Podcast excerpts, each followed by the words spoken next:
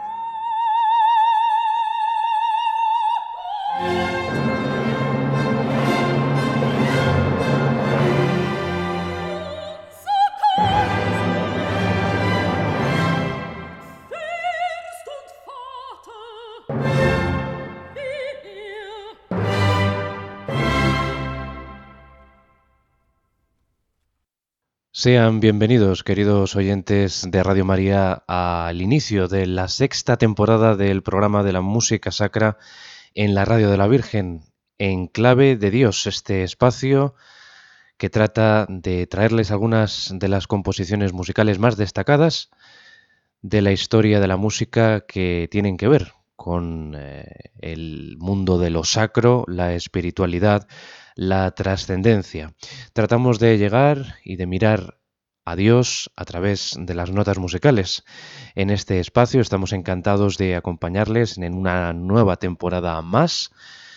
Gracias a la confianza que Radio María deposita en nosotros. Y continuamos en este año 2020 con el 250 aniversario del nacimiento de Ludwig van Beethoven, este compositor que significó la transición entre el clasicismo y el romanticismo. Celebramos, como digo, el 250 aniversario de su nacimiento en Bonn en 1770 y hoy vamos a centrarnos en eh, una cantata de juventud que mm, dedicó a la coronación del emperador Leopoldo II. Es una cantata que compuso después de la cantata a la muerte del emperador José II. Estamos hablando de emperadores austríacos y a Beethoven, un jovencísimo Beethoven de 19, 20 años escasos, le fue encomendada esta labor, esta gran responsabilidad de poner en música estas, em, estos textos, eh, estos ceremoniales que en, un caso servían para las exequias fúnebres de José II de Austria y, por otro lado, como en el caso de esta cantata que nos va a ocupar hoy en este espacio, para la coronación, el advenimiento del emperador Leopoldo II, hermano precisamente de José II. Hemos eh, comenzado con el extenso recitativo Er Schlummert, Schlummert, el sueña, sueña, que inicia eh, esta cantata mm, Leopoldo, podemos eh, definirla así de forma más sucinta, un recitativo para la soprano y el coro, ya han eh, comprobado ustedes pues la gran variedad expresiva que tiene este recitativo que va de la oscuridad a la luz. Es una narración de la muerte del eh, emperador eh, que, acaba de morir, José II, y es ese ascenso desde la oscuridad de la muerte a la luz que representa pues la nueva coronación, la inminente coronación de Leopoldo II, esperanzada, ilusionada para todo el pueblo austríaco.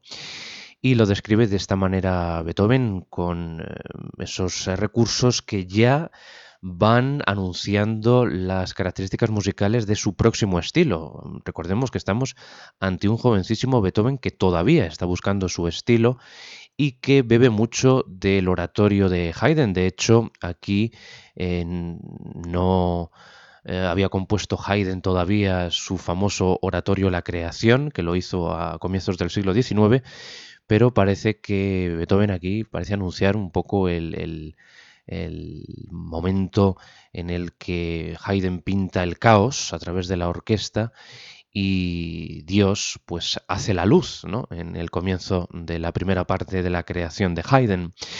Y es así, ese estilo que nos presenta aquí Beethoven, que bebe pues del Sturm und Drang, de, de, esa corriente ya del inminente romanticismo que se estaba desarrollando en Austria, en Centro Europa, y los recursos de la ópera, porque Beethoven había vivido muchísima ópera de Gluck y de Mozart. A Mozart le quedaba un año de vida en 1790 y en ciertos momentos eh, de este recitativo con coro escuchamos también fanfarrias del metal que nos recuerdan a ciertas partes de óperas de Mozart como la flauta mágica, que tampoco había sido compuesta todavía porque estaba en ello Mozart. Eh, la estrenaría un año después, en 1791, mismo año de su muerte.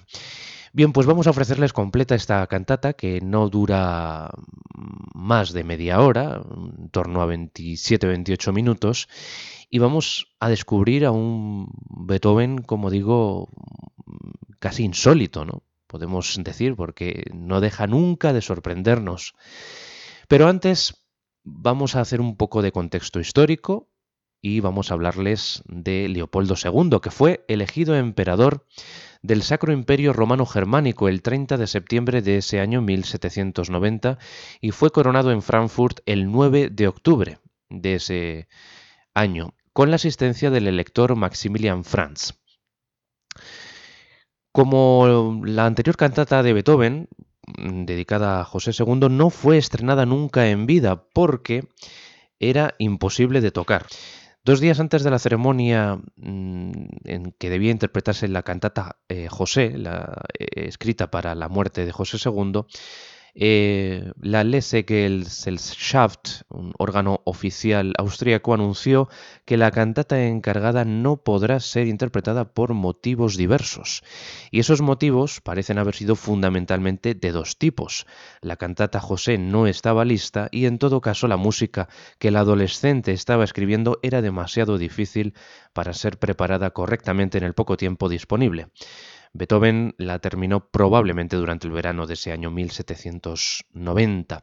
Esto nos lo dice Jan Swafford en nuestra biografía de referencia para mm, lo que tiene que ver con Beethoven y su mundo artístico y su arte, que es la biografía Beethoven, Tormento y Triunfo de este estudioso Jan Swafford. Vamos a irnos em, al segundo movimiento, que es quizá lo más eh, sobresaliente, lo más llamativo, lo más interesante de esta cantata Leopoldo II, es el aria de soprano Flise, Vonezzere, Vlise, que traducimos como brotaz, lágrimas de alegría. Y en este bellísimo aria, la verdad es que tiene un empuje y un aliento expresivo realmente magistral, este área de soprano. Aquí encontramos em, dos solos eh, instrumentales, un solo de flauta y otro solo de cello. Y escuchando la, la estructura de este área se parece mucho a otro área que dura más o menos lo mismo, que se titula A Pérfido, que está en, italiano, salvando las distancias, por supuesto, ¿no? porque el área Pérfido tiene un recitativo, tiene una parte cantable muy lenta y una parte final, podemos decir, una cabaleta, ¿no? un poquito más animada. ¿no? Y, este área es totalmente eh, atípica en su estructura. ¿no? Tenemos una introducción en la que Schwafford nos dice que durante una página y media de virtuosos melismas, la soprano se recrea en la palabra siguen, bendiciones que acaban, dice eh, Swafford, produciendo un efecto cómico no intencionado. Y previamente la soprano ha tenido que contener sus lágrimas de alegría que le ofrece el texto durante casi cinco páginas de introducción orquestal al aria. Es lo que nos dice Swafford, que Beethoven no, no, no estaba todavía hecho a lo que son el sentido de las proporciones. ¿no? O sea, si la soprano estaba muy alegre, pues tiene que manifestar su alegría rápidamente, no tiene que esperar esa introducción tan larga de la orquesta. Sea como fuere, juzguen ustedes, vamos a ofrecerles este realmente bello aria de soprano con solos de flauta y estaban pues eh, esos, esas florituras que mm, describen muy bien las emociones que nos eh, quiere presentar eh, la voz de la soprano junto también con el contrapunto del violonchelo. Escuchamos este segundo número aria de soprano de la cantata para la coronación del emperador Leopoldo II de un adolescente jovencísimo Beethoven de tan solo 20 años.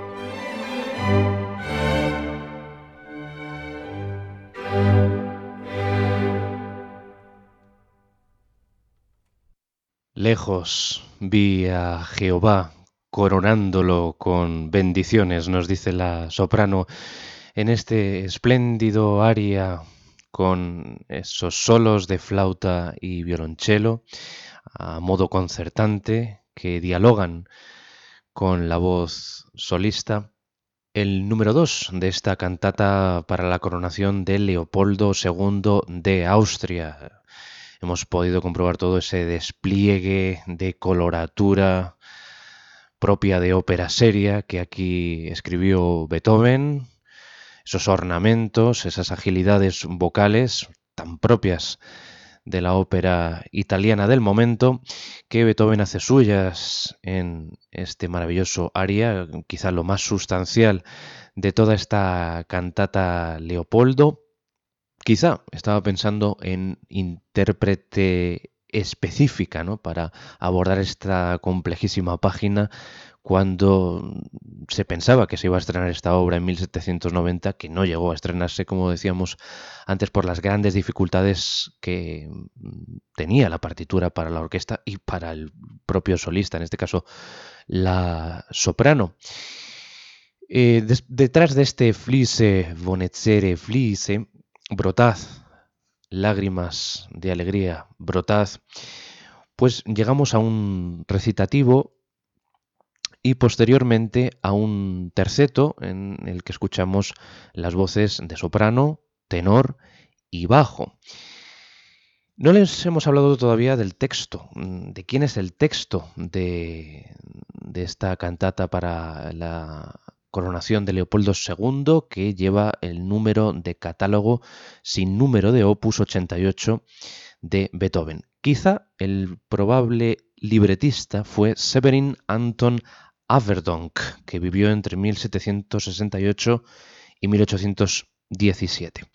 Cuando mm, murió José, el emperador anterior, se proyectó un elaborado programa de homenaje. El adalid de ese mismo fue Eulogius Snyder, un antiguo monje franciscano, profesor de literatura griega en la universidad y uno de los em, radicales de la época más encendidos. Tengan en cuenta ustedes que estamos en las consecuencias y el transcurso de la Revolución Francesa, en 1790. Cuando Schneider comenzó a trabajar en su oda a José II, destinada a ser recitada en el homenaje póstumo, propuso que la ceremonia incluyera una cantata fúnebre escrita por uno de los principales músicos de Bonn, Snyder presentó un texto para la cantata escrito por un protegido suyo, Severin Anton Averdonk. Aquí está el nombre del libretista. Este joven estudiante de teología era el hermano menor de la fallecida contralto Johanna Helen Averdonk, que fue alumna del padre de Beethoven, Johann van Beethoven, que había hecho su debut junto a un Ludwig de siete años en un recital en Colonia en 1778. Pues quizá se le encomendó a Severin Anton Averdonk la elaboración del texto también para esta cantata para el ascenso al trono de Leopoldo II. Pues vamos a quedarnos con los siguientes números, recitativo y el terceto, entre esas tres voces solistas. Vosotros que llamasteis a José vuestro padre, no lloréis más.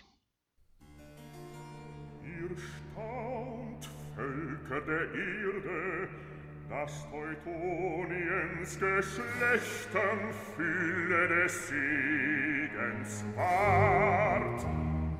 Sehet, ihr kämmt in der Rechten des Friedens Palme, in seiner Miene Deutschlands Ruh und Glück.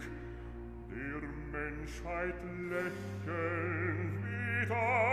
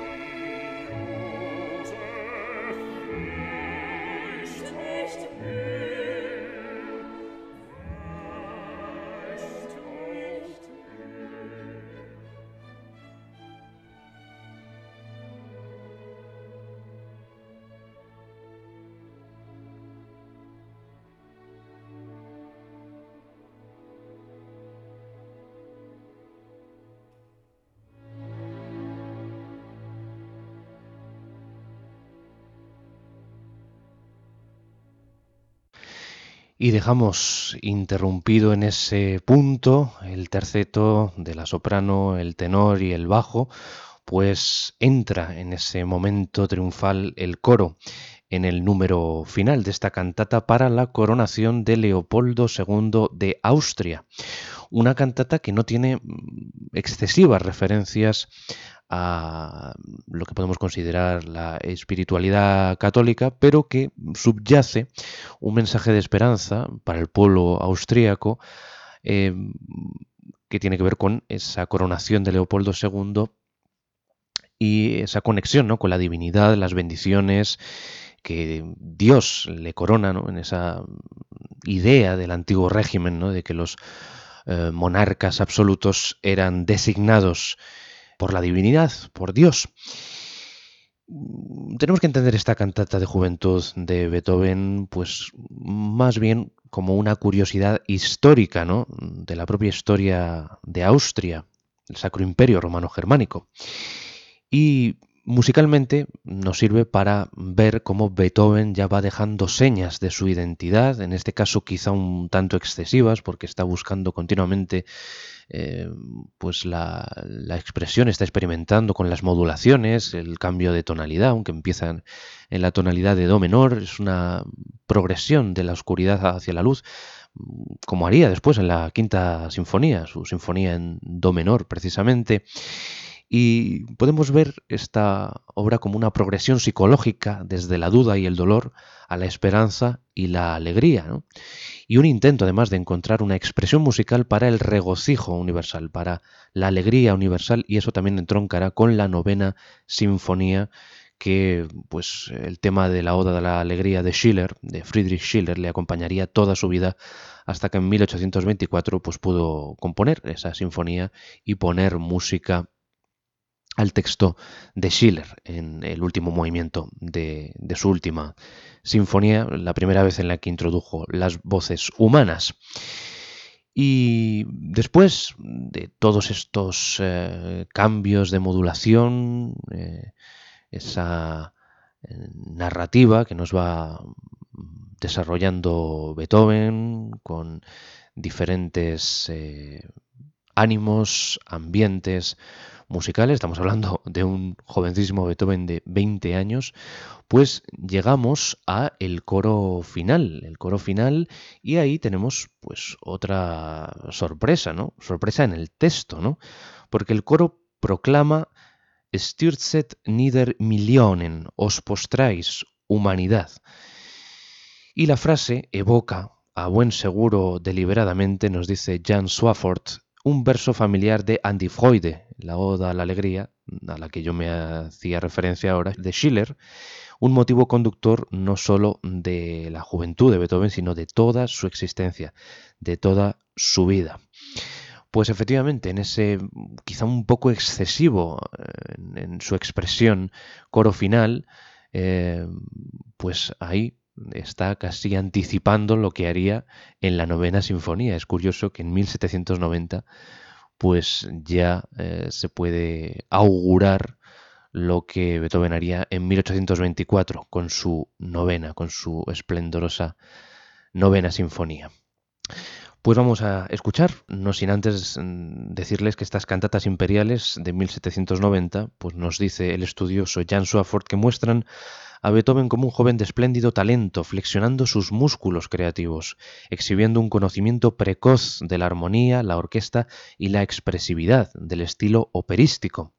También suponen la mayor aproximación hasta entonces a su voz de madurez, pero al mismo tiempo muestran que todavía le quedaba mucho que aprender acerca de cómo conseguir más con menos, una de las principales lecciones que aprendería en la década siguiente. Y respecto a los textos de estas cantatas, nos dice que eran lamentos desolados por una época que agonizaba. El tiempo de los déspotas ilustrados en los territorios alemanes había muerto con José II. Leopoldo II, su hermano y heredero al trono, reculó ante la sangrienta venganza que la Revolución Francesa había emprendido contra la aristocracia y puso en marcha un proceso para desmantelar el josefinismo de una vez y para siempre.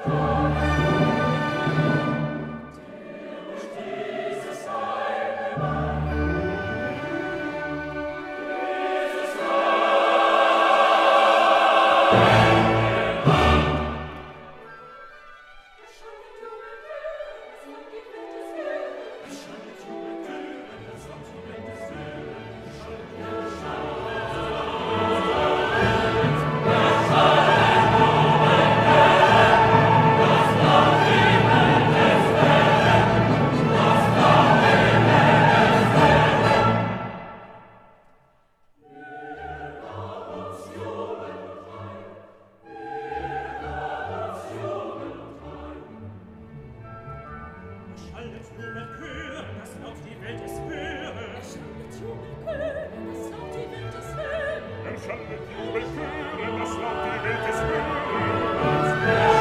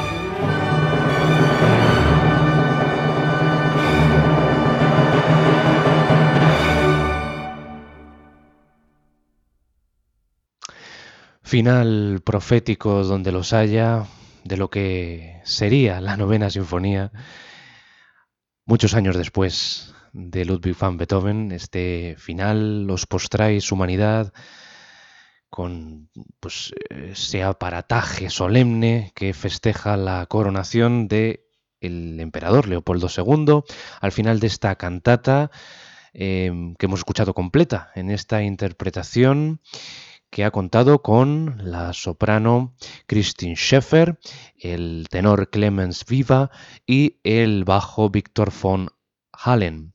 Junto a ellos, el coro y la orquesta de la Ópera Alemana de Berlín, todos dirigidos por Christian Tillemann.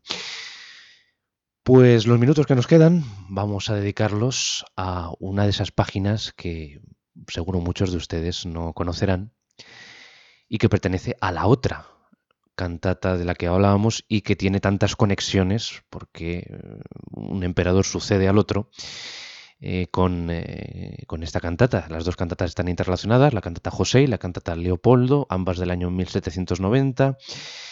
Y vamos a escuchar el número 4, que es el aria para soprano. Entonces los hombres ascendieron hasta la luz. Una de esas páginas excelsas de un Beethoven de 20 años, pero que anuncia muchísimo en expresión, en belleza melódica, en, todo, prácticamente en todo manejo de los recursos musicales es este bellísimo número que es lo más destacado de la otra cantata, que es muchísimo más oscura porque nos habla de la muerte de un emperador y esta es mucho más festiva, aunque hace referencia continuamente a José II en conexión con eh, su hermano Leopoldo.